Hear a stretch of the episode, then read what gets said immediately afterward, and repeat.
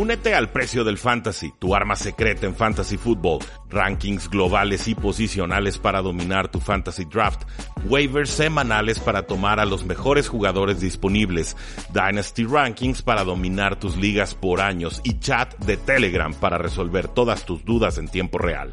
Visita stam.store diagonal precio NFL o da clic al link en este episodio para suscribirte. Radiorama 1340. Frecuencia deportiva. Una emisora de Radiorama de Occidente. Radiorama, la cadena que une a un México. Tres y fuera, donde la NFL no termina y nosotros tampoco. Rudy Jacinto y Oscar Huerta analizan todo lo que sucede dentro y fuera del terreno de juego. Previas, resúmenes, apuestas, fantasy fútbol y mucho más. Comenzamos.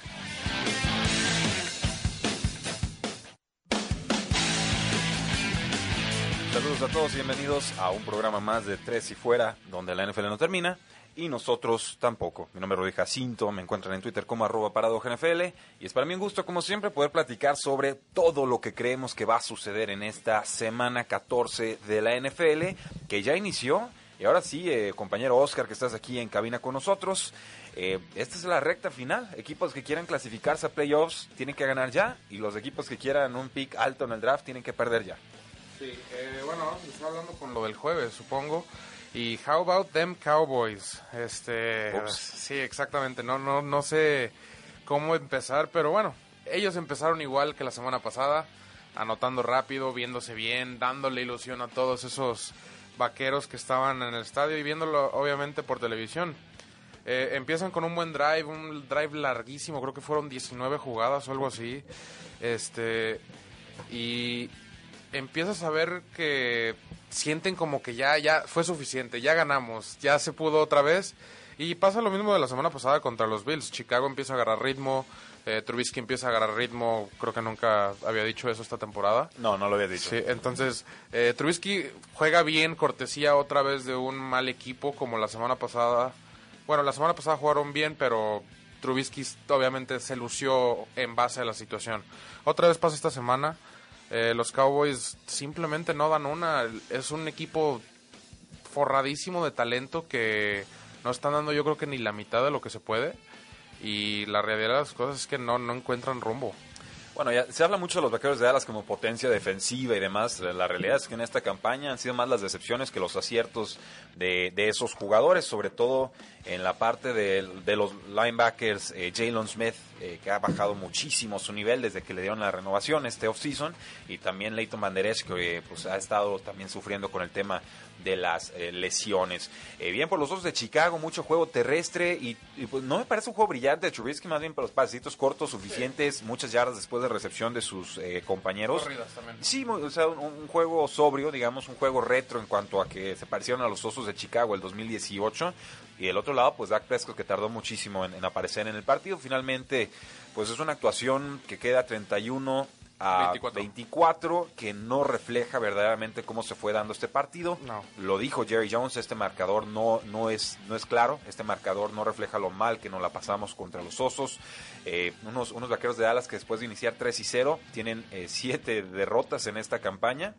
Sí. Eh, no, no todas de ellas consecutivas, No. por supuesto. Y estos osos de Chicago que han ganado cuatro de sus últimos cinco, yo no los compro. Me parece muy tarde para colarse la postemporada. Pero de que se vayan con la pesadumbre que habían tenido esta campaña versus esto, pues vamos con esto, ¿no?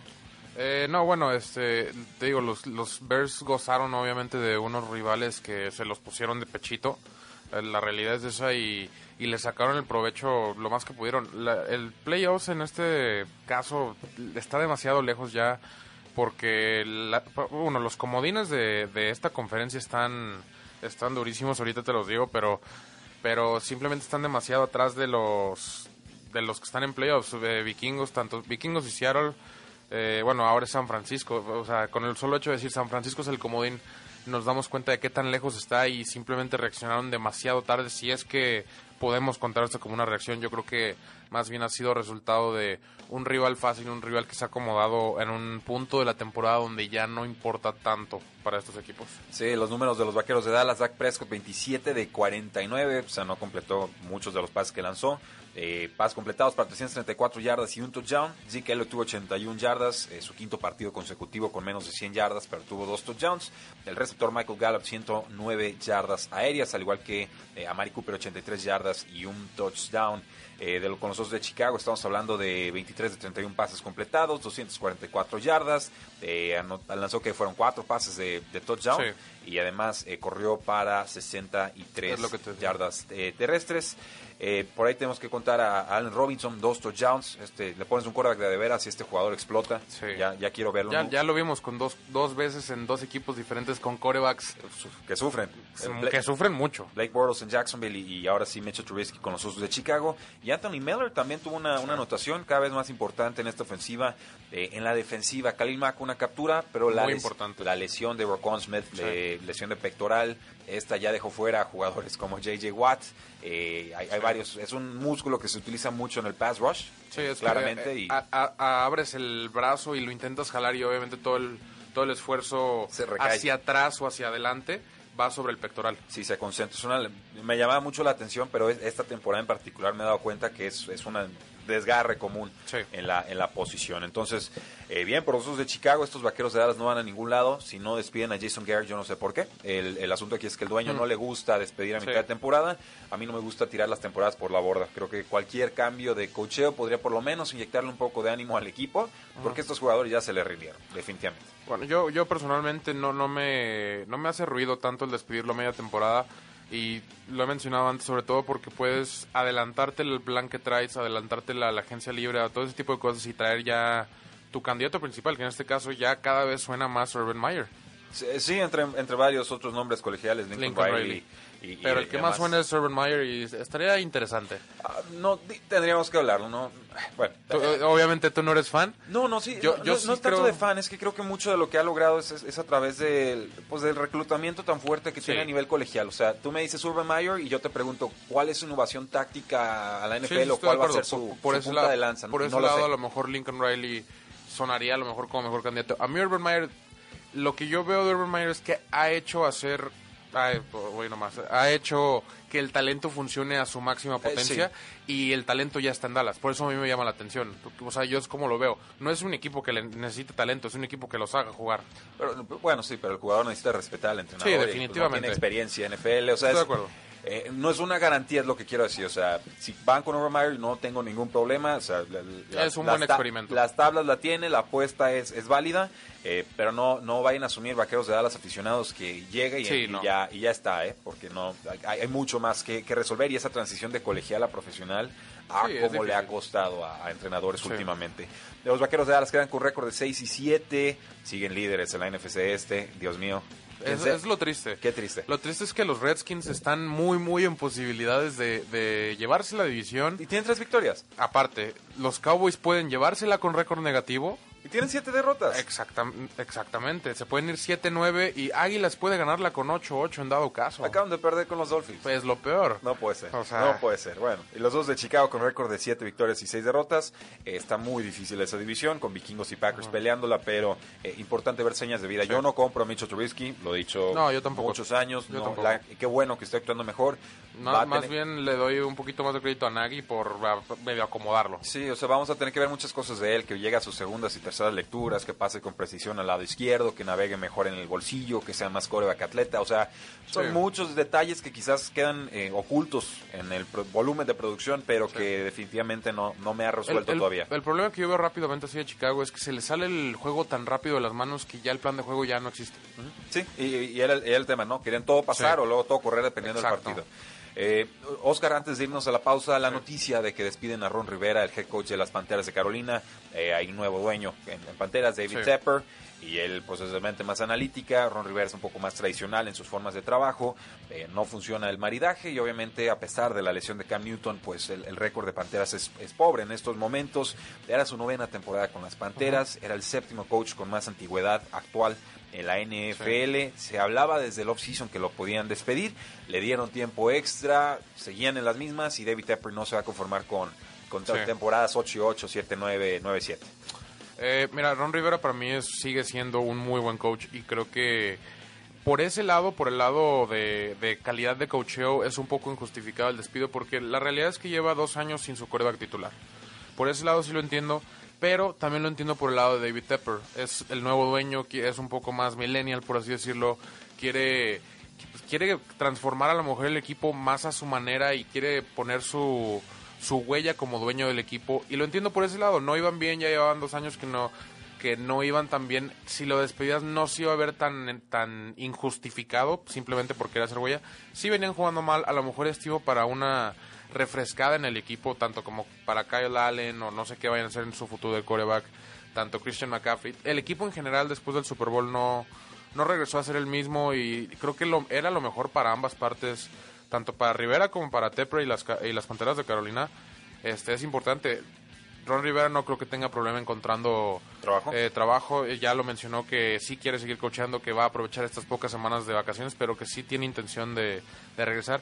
Y si no encuentra directamente de head coach, de, de, coordinador defensivo, le van a sobrar, pero muchísimas. Sí, totalmente. La, la gestión de Ron Rivera, pues de altibajos. Es Sí. eso, o sea, la más fuerte, la del 2015-2016, cuando llegan al del Super talento. Bowl. Eh, pero era, era un entrenador que te daba una temporada de doble dígito de victorias Sí. y te daba dos malas. Sí. Entonces decías, ok, ya se va y luego te volvía a dar la de doble dígito positivo.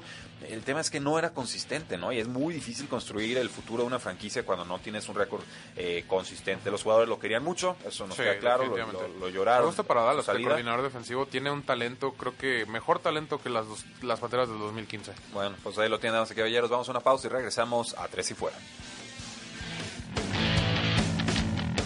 Quedan temas en la mesa. Ya regresa Tres y Fuera.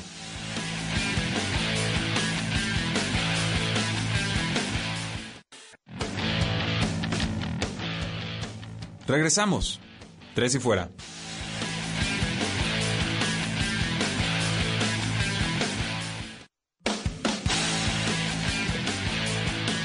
Regresamos a Tres y Fuera, este es el segundo cuarto, está Rudy Jacinto, su servidor, y Oscar Huerta listos para platicar sobre todos los juegos que creemos que se van a resolver esta semana, quién gana, quién pierde, cuáles son las apuestas recomendadas, Eh, pero tenemos preguntas del público, Oscar, recuerden que este programa se transmite en Facebook y en Periscope, en nuestro canal de Tres y Fuera, nos dice Antonio Aceves, ¿qué sucederá si Dallas vuelve a perder? Al fin, al fin Jerry lo corre o lo aguanta hasta que termine la No. temporada, una derrota más y se va, yo creo que sí. No, yo creo que ya lo va a aguantar. No. Yo creo que ya, ya perder estos dos en jueves, los dos, no sé. Yo Bueno. creo que si ya aguantó estos dos, ya aguántate otros No, tres. no, no va a aguantar. Yo creo que eh, si, si lo aguanta, entonces se lo merece y entre perdedores se entiende Pues sí. porque la verdad es, es, es trágico lo que está eh, sucediendo. Me, se me salió la pestaña aquí de, de respuestas. Bueno, ahorita vamos con las preguntas del público. Pero, eh, Oscar, lindos juegos que tenemos esta Sí. semana. Algunos más decisivos que otros. Y si te parece, pues vamos comenzando con este que apunta eh, ciertamente a paliza y es el de los Washington Redskins contra los Green Bay Packers. Packers favorito por 13 puntos, casi los dos touchdowns. Puntos combinados está en 41 y medio. Eh, White Redskins necesita correr mucho para sacar este partido. Los Packers creo que aquí son una excelente opción fantasy para ligas. eh, bueno, en cuanto a defensiva, si necesitamos un volado en nuestros fantasy playoffs. Creo que ganan Packers, creo que ganan cómodamente y creo Sí. que se, se queda evidenciada la diferencia de talento. Sí, yo, yo también le voy a Packers. Yo también creo que gana cómodamente y, y no, no le veo ningún inconveniente. Eh, más bien lo que yo esperaría ver, esperaría ver de los Redskins es que ya Darius Guy sea el back número uno, definitivamente, que ya se vea el patrón ahí de, de darle el balón, porque la verdad es que está corriendo mucho mejor. Está corriendo muy, muy bien y me gusta lo que estoy viendo. Y ya empezar a darle oportunidad, a lo mejor más, más snaps a Kelvin Harmon, a Terry McLaurin y obviamente a Dwayne Haskins ya los tiene. Pero para ya empezar a ver con qué estás trabajando para este offseason. Evidentemente la temporada ya, ya fue. Ya, ya puedes empezar a pensar en que Chase Young ya es tu mejor jugador. Y, y la realidad es... ¿Quién es Chase Young? Explica a los que no Chase saben. Young es, el, es eh, Nick Bosa, pero con esteroides. O Ah, sea, claro, no, no, a ver, me lo vas a meter le- legalmente, mediáticos. legalmente. No, no, No, sí. es que es, es- Pues es- Nick Bosa Plus y ya no nos metemos en problemas. Nick, Nick Bosa era el, el segundo mejor liniero defensivo de Ohio State en, en Ohio State. Entonces, para que se den idea, están viendo a Nick Bosa con los 49ers cómo está comportando. Chase Young está más grande, es más rápido, es más fuerte, es simplemente es mejor. Entonces, lo más seguro es que terminen los Redskins o en los Giants. Eh, por eso me, me atrevo a decir ya es el mejor jugador de los Redskins porque la verdad sí lo creo. Es, es un monstruo, véanlo, está, este, va a jugar hoy. De Ohio State no recuerdo bien contra quién ni a qué horas, pero le recomiendo mucho su juego, es el número uno ahorita. Eh, regresando al partido, Redskins, yo le voy a Green Bay sin problemas. De, de Redskins esperaría ver, esperaría ver juventud. Bueno, creo que todos van a ir a Packers, todos los tomas a los Redskins Sí. con el 13 de diferencia. Yo creo que sí, fíjate. el- el- Son los- muchos se, me hacen muchos puntos, la verdad. No creo que Green Bay no está dando esas palizas ofensivamente, por lo menos como les hemos visto en otros años. Muy bien, eh, empezamos el juego de los Tampa Bay Buccaneers que reciben a unos Indianapolis Colts que probablemente ya tendrán a T.Y. Hilton en el campo. No sabemos qué tan saludable Marlon Mack. llegue a estar. Marlon Mack va a estar. Eh, creo que no va a ser factor porque esta defensiva de los No. Bucaneros es la mejor contra la corrida, pero es muy fácil pasarles. Yo me voy a quedar con Tampa Bay. Creo que tiene más respuestas en el costado ofensivo del balón. Creo que estando sanos todos, Colts sería un equipo a, a considerar, el, equipo que yo tomaría. Pero aquí yo estoy pensando que se va a convertir en un tiroteo. Es favorito eh, Tampa Bay por tres puntos. La línea combinada está en 47 y medio. Y, y creo que va para altas. Eh, sí, yo creo que también va para altas. Eh, yo también voy a tomar a Tampa Bay por varias razones. Eh, estoy investigando. eh, y incluso en los últimos juegos de Indianapolis, cuando no está Marlon Mack o cuando Marlon Mack juega mal, los Colts pierden. Es algo importante que ha sido importante para ellos eh, durante toda la temporada. El juego terrestre ha sido muy importante, obviamente porque la línea ofensiva es buenísima. Eh, van contra la mejor defensiva contra juego terrestre, entonces no espero que Marlon Mack, incluso regresando de una lesión, de un juegazo, no sé si en realidad va a estar completo. Y por esa, por esa única razón yo le voy a Tampa Bay. Bueno, nos dice Jonathan Gaviria, un saludo desde Medellín, Colombia, por supuesto, un fuerte abrazo de regreso. Nos dice Bob Sanz, Adrian Peterson y Guys corrieron 228 yardas Sí. la semana pasada. Pero ya, den, ya, de- ya dense la guys. Ya. Sí, sí, sí, sí, sí, ya, déjenlo correr más. Y ya nos dice Antonio Cebes, ¿habrá algún sistema en el que Prescott pueda lucir? Sí, en un sistema que no se llame Jason Garrett. Pres- Prescott está luciéndose, incluso, incluso con Jason Garrett, es lo que a mí me llama la atención. Bueno, digo, al- altibajos, ya, ya se acabó la plática del MVP. Yo sí, sí, definitivamente. Creo que estaba en la conversación, pero sí se nos cayó desde hace más de un mes. Eh, los Santos de Nueva Orleans visitan a los, bueno, perdón, reciben a los San Reciben, Francisco ajá. 49ers. Son favoritos por dos puntos y medio, línea combinada de 44 y medio. Yo voy a tomar a los Santos eh, y me da algo de miedo porque este pass rush del San Francisco le ha llegado a todos los mariscales de campo que son pocket passers o de los quarterbacks tradicionales que no están escapando corriendo del bolsillo. Drew Brees es lo más pocket passer que Sí, existe en la vida y, y el tackle izquierdo, Teron Armstead, si juega va a estar muy limitado. Entonces, la línea de San Francisco te puede llegar por los cuatro frentes, o sea, ¿no? los dos, siete. los dos extremos y los dos lugares centrales. Sí, y hasta los linebackers. Cualquiera de los linebackers, hasta en presión de safety llegan a mandar. Eh, está complicadísimo, pero creo que en el Superdomo, creo que con todo lo que está en, la- en- en juego, eh, Santos puede sacar e- este partido. Y bueno, seguir esperando buenas actuaciones de Michael Thomas y de Alvin Camara. Sí, eh, me, me da risa ahorita que mencionas. ¿Te acuerdas cuando Earl Thomas sonaba para los 49ers? Lo recuerdo. ¿Qué hubiera sido? No, olvídate. Sí, no, wow. Este, yo voy a tomar a los 49ers. No- no te culpo. eh, Drew Brees últimamente no ha hecho lo suficiente como para resolver el, el juego para su equipo. Lo, la verdad lo ha resuelto la defensa y en ocasiones otros jugadores por ahí esporádicamente. Y por eso voy a tomar yo los 49ers. Tuvieron un juego cerrado contra Baltimore, un juego que para mí eh, fue Super Bowl adelantado y jugaron bien. Garoppolo está jugando bien. La defensa obviamente está imparable. Y creo que por ese lado, como dijiste tú, el front seven de San Francisco le va a llegar a Drew Brees y ya no tiene edad para andar correteando por todos lados. Sí, lo, lo- lo entiendo. Y sí pensé en tomar a, a San Francisco, pero le, le voy a dar el beneficio de la duda aquí. La localidad es, Sí. es mucha pieza. No, sobre todo el domo. Sí, el, el domo, el domo pesa, el domo juega, la afición se va a hacer sentir. Y es importantísimo este juego, ¿eh? porque aquí está, podrían estarse peleando el liderato de la NFC eh, completita de toda la eh, conferencia. Ahora, entonces, eh, yo voy con los Santos, no tomo los puntos, tú vas con San Francisco, obviamente Sí. vas a tomar el, el Sí, más 2.5. definitivamente. Bueno, eh, altas, bajas. Eh, bajas, va a ser un juego cerrado. Me gusta, me gusta Sí. esa, esa, esa idea eh, de un juego más defensivo. A este juego está muy difícil tomarle el pulso. Oscar, los Atlanta Falcons reciben a Mm. las Panteras de Carolina. Panteras sin coach, Falcons prácticamente sin coach. Eh, los Falcons Es lo mismo, favoritos sí. 7 puntos y medio. Línea combinada está en 47. Voy a tomar a las Panteras de Carolina porque creo que con Christian McCaffrey el juego terrestre le pueden hacer todavía muchísimo daño a estos Falcons eh, que podrían tener al receptor estrella Julio Jones, pero creo que serían Sí, sí condiciones limitadas. Pero sí va a jugar, Y, ya- tam- y ya también dijeron. Austin Hooper ya estuvo entrenando, Sí, ¿no? El también. ala cerrada. Eh, o sea, más o menos van recuperando efectivos las dos escuadras, pero creo que Panteras ha sido un poco más solvente esta campaña. Entonces, no con mucho gusto, en juego divisional complicado, voy a tomar a, a las Panteras. Yo voy a que se repite la historia. Yo voy a tomar Atlanta y en casa, sobre todo, lo que dijiste, pesa un poco la casa. Es un juego este, divisional. año no ha pesado tanto la no localía. tanto. Pero me voy a ir por el lado que es divisional, entonces por default va a ser un juego cerrado y prefiero tener la casa en esas situaciones. Y los puntos. Eh, exactamente. Digo, la, la, la situación del partido en general no es muy atractiva. No, no sabemos qué esperar. Puede ser un tiroteo, puede ser algo muy cerrado.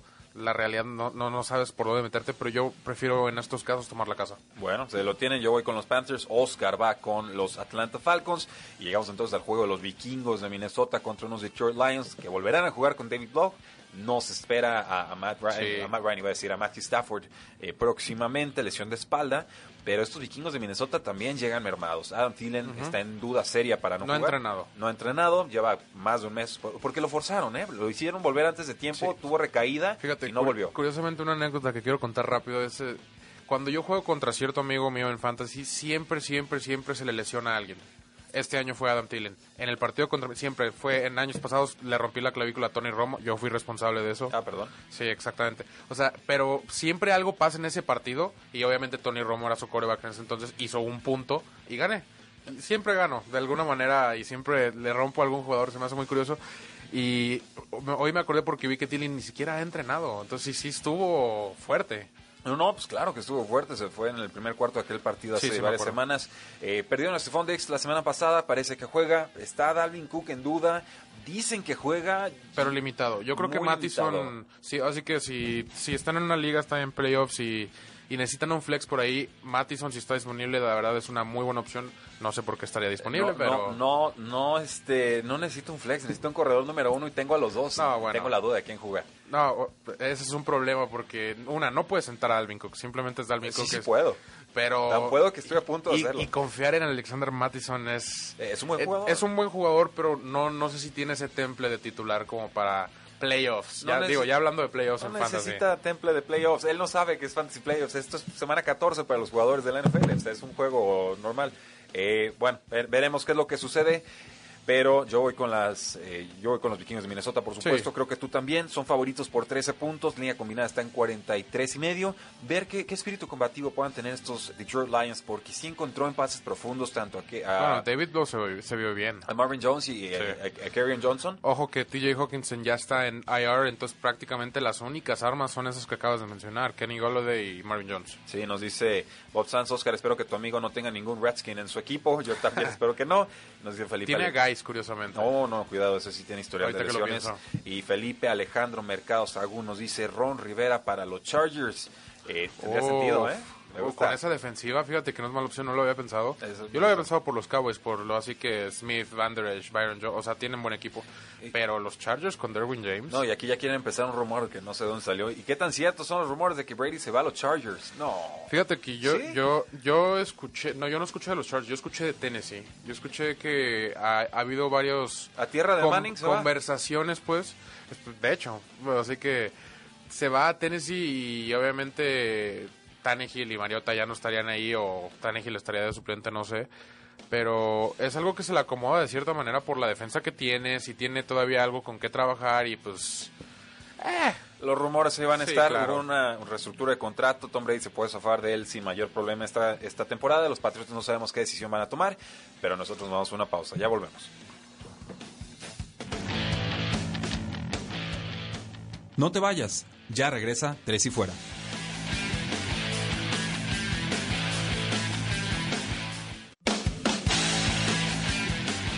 Regresamos a Tres y Fuera, este es el tercer cuarto del programa, está Rudy Jacinto, el conductor, está Oscar Huerta, el analista, y entonces entramos al partido de los Houston Texans que se enfrentan a los Broncos de Denver, un partido en el que le están dando muchos puntos a los Houston Texans, nueve puntos Sí. y medio, y no es un A los equipo- Broncos, más bien.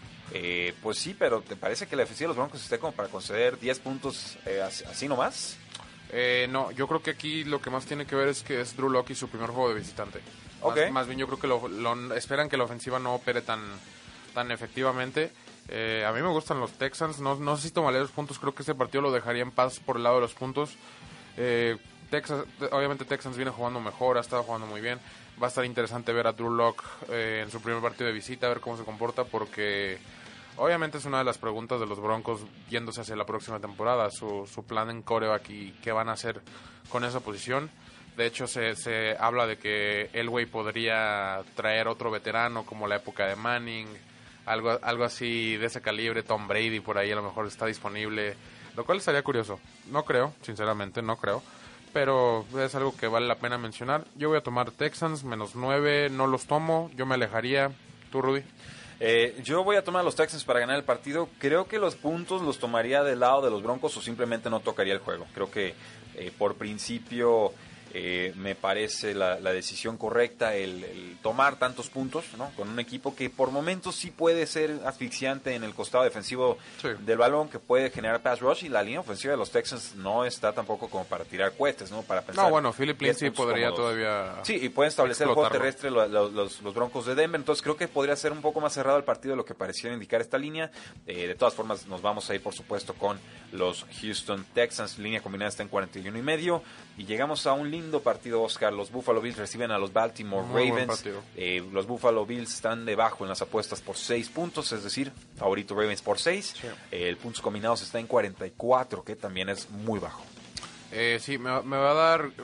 Me, me interesa ver a Lamar Jackson contra una defensa de, de este calibre. Digo, ya lo vimos contra otras defensas como la de Patriotas, que la verdad los, los hizo papilla. Y la de Buffalo no es tan buena como la de Patriotas, pero quiero ver cómo se comporta. Es un juego que a mucha gente no le llama la atención. A mí personalmente sí.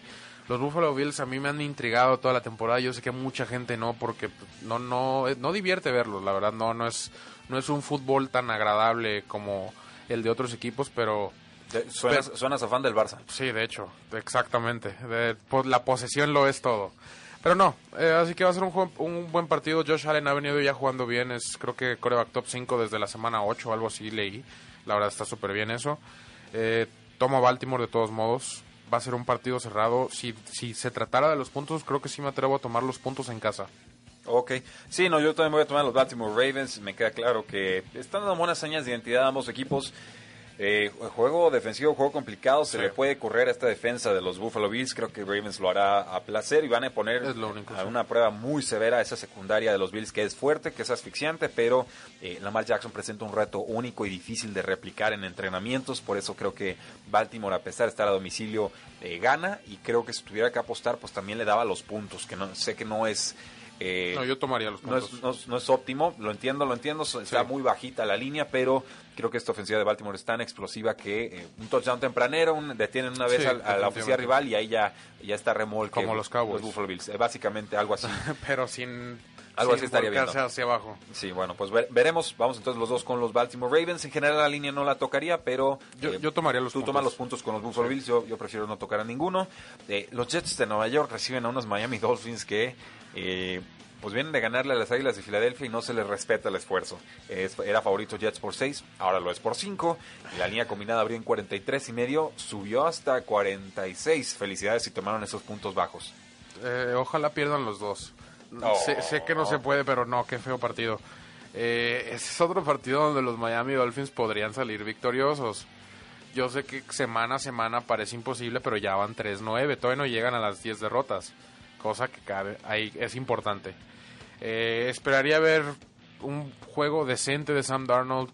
Eh, Le'Veon Bell estaba en duda, la línea ofensiva no está funcionando. Robbie Anderson ya, ya re- recuperó un poquito de lo que de lo que había perdido, bueno, que en realidad lo perdieron todos los Jets. Obviamente Jameson Crowder está jugando muy, muy bien, es así que el, el receptor número uno ahorita de Sam Darnold. Esperaría que, que los Jets impusieran un poquito más de que la vez pasada y de verdad sacaran este juego porque perder ambos juegos contra los Dolphins es algo de lo que es difícil recuperarse como entrenador. Estos Jets son muy generosos, Oscar. Estos Sí. Jets le concedieron una victoria a los Dolphins cuando iban 0 y 7. Estos Jets le concedieron una victoria a los Bengals cuando iban como 0 10, 0 11. Eh, estos, estos Jets se rebajan al nivel de cualquier Pero le ganaron a los. Cowboys. Ah, bueno. Ah, sí, no. Ya, ya vimos que eso fue un, un- un Sí, duelazo, claro. ¿no? Eh, Eh, ahora, ahora en este punto de la temporada explicas mucho. de Ahora que los Jets le ganaron a los Cowboys, dices, pues, pues sí. Sí, ya te, ya te hace algo de Ajá, lógica, ya. ¿no? Eh, ¿A quién tomas en este partido? Eh, es difícil. Yo voy a tomar a los Jets No es- por, por el simple hecho de orgullo. No es difícil, es, es- es- Miami. Eh, ¿Vas a tomar a Miami? voy a tomar a Miami. Yo lo voy a tomar a No, los Jets por el simple hecho de orgullo porque a lo mejor hasta Adam Gaze puede perder la chamba el, cuando se acabe esta temporada No. si pierde este juego. No, bueno, no, no, no lo sé. Yo sé que en el partido de ida estuve a punto de tomar a los Dolphins y no lo hice y me arrepentí. Sí, me acuerdo. Ahora está más complicado porque los Dolphins están a domicilio, pero tampoco es que esa localidad imponga y tampoco es que ese estadio esté prendido y tampoco es que la temporada de los Jets nos tenga que hacer pensar que los Dolphins no pueden ir a Sí. pegarle a Adam Gaze y a Sam Darnold y compañía. Sigo defendiendo a Sam Darnold, tengo mis dudas sobre Adam Gaze. Denme a los Dolphins y si me van a dar parte de dar puntos, pues Claro. ¿no? O sea, han perdido efectivo los Jets. Perdieron a CJ Mosley, el, el linebacker. Eh, Jamal Adams tampoco está en óptimas condiciones. Entonces, y estaba jugando muy bien. entonces, sí, exacto. Entonces están, están igual de expuestos los dos y si no tengo dudas del partido, pues me voy con los puntos sin dudarlo. Eh, los Cleveland Browns reciben a unos Cincinnati Bengals que ya pusieron a Andy Dalton de quarterback titular, que ya se ven como un equipo competente con Andy Dalton bajo centro, con un Cleveland que ya está rendido, un Cleveland que no va a ningún lado, un Cleveland frustrado, un Cleveland con un head coach que está en duda, Freddie Kitchens no está garantizado su regreso para la próxima temporada. Es favorito Cleveland por 7 puntos y medio. La línea combinada está en 41 y medio. Eh, si me das los puntos, yo tomo a Cincinnati. Eh, fíjate que yo, yo también, eso te iba a decir, si, te- me das los puntos, si ando tomando Cincinnati. Pero ¿qué te pareciera Ron Rivera como head coach de los Browns? Ay, los- lo están sonando mucho, pero, pero a ver, pueblo, decídanse. ¿Ron Rivera es buen head coach o mal head coach? Yo, yo digo que es buen Lo, coach. lo querían correr y ahora todos lo quieren para su equipo. O sea, Yo digo que es buen head coach. Yo, la- yo lo la- quiero de coordinador defensivo porque Vance Joseph nomás Pero no es sirve. que eh, veo una bipolaridad en Twitter, ¿no? O sea, primero Ah, no, to- claro. todos con las estacas y las flamas y lo quieren crucificar. Y a los dos días de despedido, no, es que Mira, Ron yo, Rivera y las yo te temporadas. puedo asegurar que yo jamás pensé que iba a ser el primer entrenador corrido de la temporada. Segundo. El segundo, perdón, Redskins. tienes razón. Bueno, pero Redskins era, era un desastre y eso lo debían de haber corrido desde hace años, como en Dallas. Pero el punto aquí es, a mí sí me gustaría como head coach de los Browns, así que eh, creo que tiene bastante talento en la defensiva como para hacer un gran papel. Combínalo con un buen coordinador ofensivo y, y tienes algo ahí muy, muy interesante. Eh, voy a tomar a los Browns parejo. Creo, Sí, que, la- creo, line, creo que, creo que tienen más talento independientemente de... Ya están ganando a pesar de Freddy Kitchens. Eh, creo que este por fin es el juego de Odell Beckham. Me atrevo a decirlo. Estoy como con tú y Philip Rivers. Eh, pero lleva, Beckham, lleva pero- 13 semanas de decepción y esta semana es es el problema. Playoffs y se lo tienen que jugar y tienen mejores Es opciones. Cincinnati. Es, es lo, que, es lo único que No, voy a el, decir. Es problema, Cincinnati. no, el problema no es el rival, el problema es que Baker Mayfield no le puede completar los pases al, al- al tipo de rutas en los que Del Beckham eh, ha, ha sido históricamente productivo. No creo Que que, se sea tanto de... No, ¿a qué se va a ir a Arizona? ¿A qué se va a ir a Arizona? A Kyler. Kyler sí lanza ese tipo de rutas y, y sobre todo... ¿Te recuerdas el partido de la semana pasada de Arizona? el- no, bueno, ese partido fue... Digo, porque... Eh, eh, ahorita hablamos de eso. No, pues, porque, te veo, te muy convencido con Kyler. No, Kyler. no, no, Con el coreback yo no tengo ningún problema, la verdad. Ningún problema. Trae los mismos números que Tom Brady y que, ma- que el mejor... Está arriba del promedio. Trae los mismos números que Tom Brady menos los que importan. No, de esta temporada. Victorias, derrotas. No, bueno, eso es- eh, Tom Brady ha ganado gracias a la defensa. Ah, ok, entonces... Definitivamente, Por- por- por esa- totalmente gracias a la defensa. Si pones esa defensa en Arizona, Arizona iría también 9, 10 victorias. No, Sí. no. Estoy 100% seguro. Estoy 100% que no porque no te llevaste los coches. No, o sea, la defensa obviamente me refiero a con todo incluido ahí. Ah, ok. punto, de- ¿no? A Bill Belichick de safety. No, ese es el head coach, no es el coordinador defensivo. Está Mándame, bien. mándame al coordinador defensivo. A- no al, al hijo de Belichick. Está igual, habla igual y Vale, todo. pues. No, no, yo creo que... Yo Pero creo que bueno, subestimas. Pero el, bueno. el punto aquí es que ya ni me acuerdo de qué estamos hablando. Estamos Que- hablando que yo voy a tomar a los Browns. Ok, sí, limpio- limpio tomamos Eh, a- pun- puntos no se metan, pero si quieren meterse, agarran a los Bengals. Sí, vamos, vamos con los Cleveland Browns. Yo sí tengo muchas dudas de Odell Beckham. ¿eh? Yo en una liga lo tengo, en una liga lo tengo que aprovechar. Y, y ya me cansé de que nos queme. Yo creo Sí. que es muy real la posibilidad de que Odell Beckham Jr. no juegue con Cleveland la Pues, próxima campaña. eso, eso es lo que iba. La verdad es que no, no, no, ya empiezo a pensar que va a ser un problema estilo Antonio Brown donde nunca encuentre la química con su equipo. Es que no hay líderes en ese vestidor, Oscar. En general, de, de Browns dices. Sí. Yo creo que no es una falta de liderato para Odell Beckham. Yo lo que creo que necesita es alguien que lo aplaque, que lo ponga a trabajar. O sea, un líder. Eh, no tan- no que lo no tanto como un líder, porque por ejemplo le puedes poner a alguien como Belichick, que no necesariamente lo va a guiar por la vida, pero le va a decir, haz tu trabajo No, y no, si pues no... un líder en el campo. Algo, a- algo sí creo que necesita y creo que a todos los lados que ha llegado le ha- lo han querido apapachar y lo que tú quieras y ven y tú haz lo que... O sea, ese es el problema. Yo creo que necesitamos a alguien que le ponga mano dura, ya sea, no sé, va a tener muchísimas opciones. Yo creo que San Francisco sería algo de miedo. No, no, bueno, tú lo quieres mandar a todos lados al, al Beckham. Veremos qué es lo que sucede. Entonces vamos a quedarnos con Cleveland y volvemos para platicar del resto de la jornada 14. Ojalá se vaya con Toy Landry. Veremos. Pausa y volvemos a Tres y Fuera.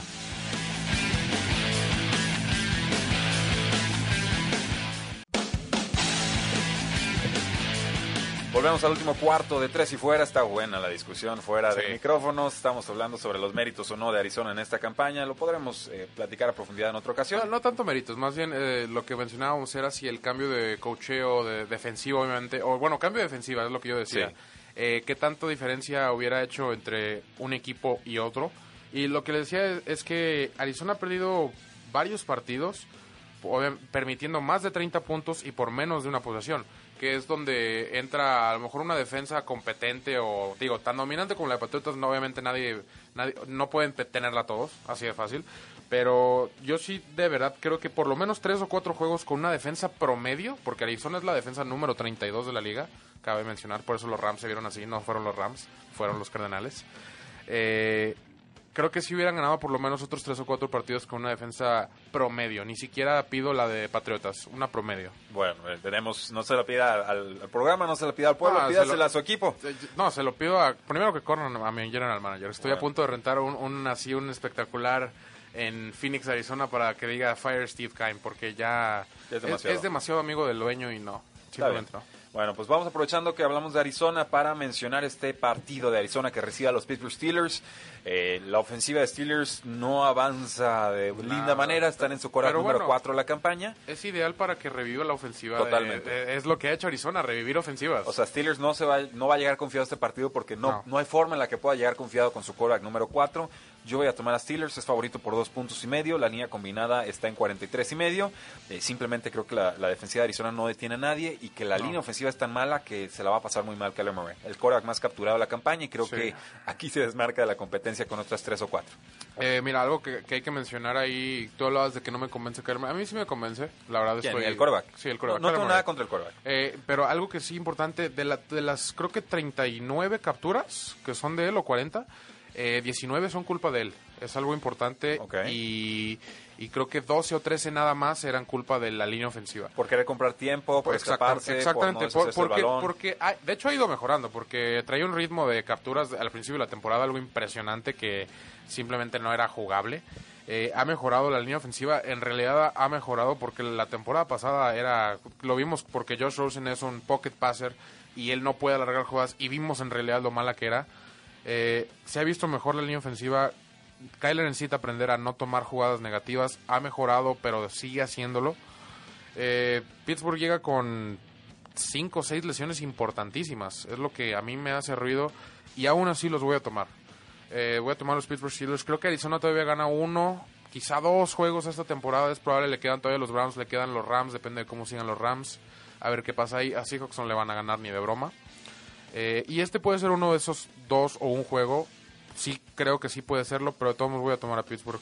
Es un juego donde puede realmente revivir Mason Rudolph porque que diga, este Hodges y, la ofensiva sin Juju y sin Conner porque ya no ya dijeron que no juega ninguno de los dos pero simplemente el la defensiva de Arizona es muy muy mala Bueno, pues vamos a tomar los dos a los Pittsburgh Steelers. Yo los tomo con relativa confianza.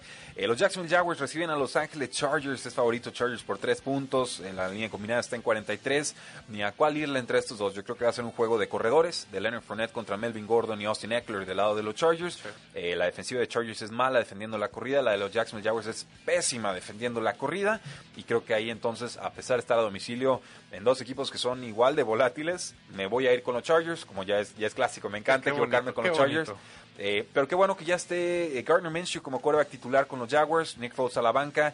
Creo que cometieron un error poniéndolo de titular, lo dije en- en- entonces, lo digo ahora, porque ya le confirmaron a la NFL que no es un quarterback titular de alto calibre y ya no van a poder venderlo como tal. Antes Sí. había la duda, lo ponen, no rinde y entonces se, se devalúa y ya nadie te lo compra. dijiste que no lo volverías a hacer Son los Jaguars. yo lo sé dijiste que no lo volverías Son a los hacer Jaguars. Eh, yo no lo voy a hacer. Ah, Yo, yo- yo voy a tomar los Jaguars y qué, qué, tacos. qué mejor, sí, definitivamente. Apuesta de tacos. Definitivamente, qué mejor va a ser Garner Minshew titular. Eh, qué mejor partido como para darle la bienvenida de regreso contra Philip Rivers, el hombre que encuentra siempre cómo perder. Eh, yo tomo Son los Jaguars, Yo ¿eh? tomo No los no sé si te yo acuerdas. yo sé, pero, ya, pero ya no está Bortles, no sé si te acuerdas. Pero son los Jaguars. El, el muchacho en el que tú confiaste, Garner Minshew, durante seis, siete semanas, regresa, jugó bien cuando lo metieron la semana pasada. Eh, confío en él y definitivamente va- van 4-8 los dos. Mira, Yo sé o- que dices sí. son los Jaguars, pero van 4-8 los dos. No, lo entiendo, lo entiendo. Entonces, Los dos tomo, tomo, equipos- tomo la casa, tomo el coreback que, que va hacia su futuro en vez de, de, de su futuro. Y creo que va a ser un juego interesante, así Sí, lo voy a dejar. está Me estoy- me complicado. estoy riendo No, sí, mientras es- lo describo. La, la apuesta de tacos va a ser muy Sí, divertida. esta Este, semana va a estar buena. Yo, voy Jaguars. Es el juego más salvaje al que le hemos apostado tacos, pero está bien. Yo voy Sí, con de los. Chargers, tú vas con los Jaguars, no toquen la línea, ¿verdad? No, no, o sea, no se metan en este juego. ni- Por favor. O sea, al menos que sean tacos. Tacos, apuestan- Algo así, sí. Tacos o nada. Sí. Eh, vamos entonces con los Oakland Raiders que reciben a los Tennessee Titans. Es favorito Titans por tres puntos. Aquí hubo un movimiento en línea clave. Abrió en dos y medio favorito Titans. Se subió a tres, lo cual les da el gol de campo de diferencia. La línea combinada está en 47.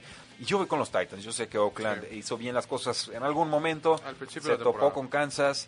Eh, es- Se es- topó con varios. Nada más ojo, ¿eh? porque es difícil ir a jugar ahí al, al- al Coliseo, jugar no, con Oakland, con esa afición. Eh, si los, los Tannehill Titans están jugando muy bien en lo que ustedes quieran y manden, creo que de la mano de Derrick Henry se llevan este partido.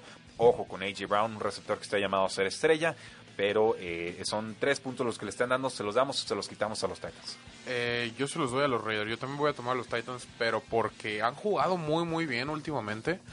Eh, Tannehill está dándonos, creo que la mejor segunda mitad de temporada de su, de su carrera, de su vida, pero por mucho.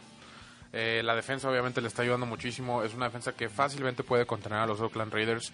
Y Tannehill puede hacer, puede tener un juego tranquilo, no va a estar presionado. Obviamente tiene a Derrick Henry para descargar. Y Derrick Henry los ha llevado a, los, les ha resuelto partidos y, y los ha llevado a muy, muy buenas posiciones para, para tener el partido. Y Oakland no es un rival que se le vaya a poder poner al tú por tú porque simplemente no tiene los jugadores todavía capaces para, para ese tipo de cosas. Yo, yo voy a tomar a Titans, doy los tres puntos, no, no tengo problema con eso y creo que Titans se acerca a los playoffs. Los Patriotas de Nueva Inglaterra reciben a unos Kansas City Chiefs que están recuperando la salud. Es favorito Patriotas por tres puntos. La línea combinada está en 49 y medio. Está bien difícil, estoy a punto de tomar a Chiefs. Me voy a quedar con los Patriotas una vez más. Este es el juego de confirmación o para desmentir si los Patriotas pueden ser o no Sí. contendientes en postemporada. Sí, vamos a, a enterarnos a ver si vemos los Patriotas del último cuarto contra Houston Ajá. o el del resto de la temporada, porque aquí es donde se va a definir, eh, sobre todo porque ya, ya empiezas a tocar un poco los temas de home field advantage y ese tipo de cosas, ya, ya es importante dar ese despertar, dar ese chispazo. Y creo que este puede ser el partido, una defensa mala donde Brady se puede aprovechar, eh, una defensa que tiene que jugar bien. Patrick Mahomes no ha estado siendo el del año pasado, pero ha estado jugando muy bien. Eh, puede aprovecharse, puede aprovecharse Patriotas. Yo también voy a tomar a Patriotas. Ok. Sí, y, y no los culpo si toman a los Chiefs. Creo No, que están también en el Es momento correcto, van en ascensos. eh, Insisto, el tema de la salud. Creo que la defensa de los Patriots ha sido vulnerable en las zonas intermedias. Esperaría un muy Sí. buen partido de Travis Kelsey. eh, y sobre todo, pues ver cómo contienen a Tyreek Hill. Si va a ser un, un uno a uno con Stephon Gilmore, si más bien le van a dar apoyo de, de los safeties. Un gran Que- partido. Que, no creo, Stephon Gilmore hasta contra Hopkins se vio eh, se vio decente. No, Es que no estaba- decir. estaba enfermo, Estaba enfermo, pero, pero de- creo que de hecho hay una debacle ahí en Twitter chistosa, a mí se me hizo chistosa, que nomás le pusieron doble cobertura, nomás fue necesario ponerle doble, doble cobertura a Hopkins dos veces. Bueno. Entonces eso es importante. Eh, Los Ángeles Rams reciben a los Seattle Seahawks, juego divisional. Los Rams vienen de meter una paliza a Arizona. Los Seahawks de sobrevivir contra los vikingos de Minnesota. Eh, uno de los dos contendientes al MVP junto a Lamar Jackson de los Baltimore Ravens. Eh, híjoles, está, está duro. Está más duro de lo que creo que tú me vas a decir que está. Eh, los Sí. Rams generalmente Sí. le juegan muy bien a los Seahawks. Sí, eso no lo dudo. Cuando eran buenos y cuando eran malos, Sh- creo que Sean McVay le sabe jugar y atacar esa defensiva de Pete Carroll, en la, sobre todo la secundaria, que no es tan buena con la del año pasado y el año pasado no era buena. Aún así, le voy a dar el voto de confianza a Russell Wilson y compañía y esperar a ver si Tyler Lockett ya recupera algo de, de salud, porque lo han puesto en el campo y ya no está produciendo. Conozco la división perfectamente y sé que, por ejemplo, los, los Seahawks siempre le ganan a los 49ers, Arizona siempre le saca un susto a Seattle, Rams siempre le gana a Arizona por paliza, o sea, la- ya la, la tengo marcadísima y tiene razón. parece ser un juego más amplio de lo que es. Y no va a ser el juego amplio porque conozco el tipo de juego. Pero les voy a decir, la realidad es que Rams no es el equipo del Super Bowl o el de la temporada pasada. Sé que le puso una paliza a Arizona. Créanme, es por Arizona. Le voy a Arizona. Créanme. No es por Rams. Va a ganar Seattle. No, a lo mejor no por paliza. Pero creo que nunca van a estar tan nerviosos como deberían de estar en un juego divisional tan importante. Yo voy a tomar a Seattle. eh, yo lo tengo pick y estoy cómodo con esa decisión. Creo que puede sacarle a lo mejor 10, 8 puntos y siempre mantenerlo a ese margen. Ok, eh, vamos entonces con los Seattle Seahawks, pero no se sorprendan si pegan Los Ángeles Rams, es lo que estamos tratando de decirles. Es favorito Rams por un punto. Eh, curiosamente lo tengo. Yo lo tengo pick. Lo tienes pick, abrió a Seattle favorito por dos puntos y medio, entonces había mucho movimiento clave en este partido, línea combinada de 47 y medio. Rápidamente, Oscar, el Monday Night Football nos da un Eli Manning, el inmortal, contra Uf, Carson Wentz. listo. Un duelazo en la NFC, Estoy listo. NFC este, el, el tour de la despedida para Eli Manning Yo, yo lo único que quiero en Navidad es que Eli Manning se vaya 2-2 y siga con su récord perfecto. y que lo renueven. Sí, no, no, no, que siga con su récord perfecto de punto 500. No, no que, no, no que lo renueven, que lo vendan a los Jacksonville Jaguars y Ándale, regrese con Tom a- Coughlin, algo así. el nuevo head coach del equipo. Imagínate. Son capaces. Sí, definitivamente. Son capaces. Definitivamente. Eh, es favorito Filadelfia por 10 puntos. Es justamente favorito Filadelfia por 10 puntos. Voy a tomar a Filadelfia para ganar. Son muchos puntos, Oscar. Sí, sí, la, la verdad no, pensé llegar al día de, de ver- volver a ver a Eli Manning. Sigo, sigo un poco traumado. Pero sí, son muchos puntos. Eh, Águilas no, na- perdió contra Miami. O sea, ¿quién le ha ganado para merecer nueve puntos? No, no, de, entrada. A lo que voy es Carson Wentz metió 31 puntos Sí. en esa ofensiva, nada más que la defensa permitió, Sí. permitió 37. Sí. Creo que es más peligroso eh, Miami en la ofensiva que estos Giants con Eli Manning. Yo Ah, espero bueno, puro pasecito sabe. corto a Saquon Sí, Barkley. sí, pero es que lo vimos la temporada pasada.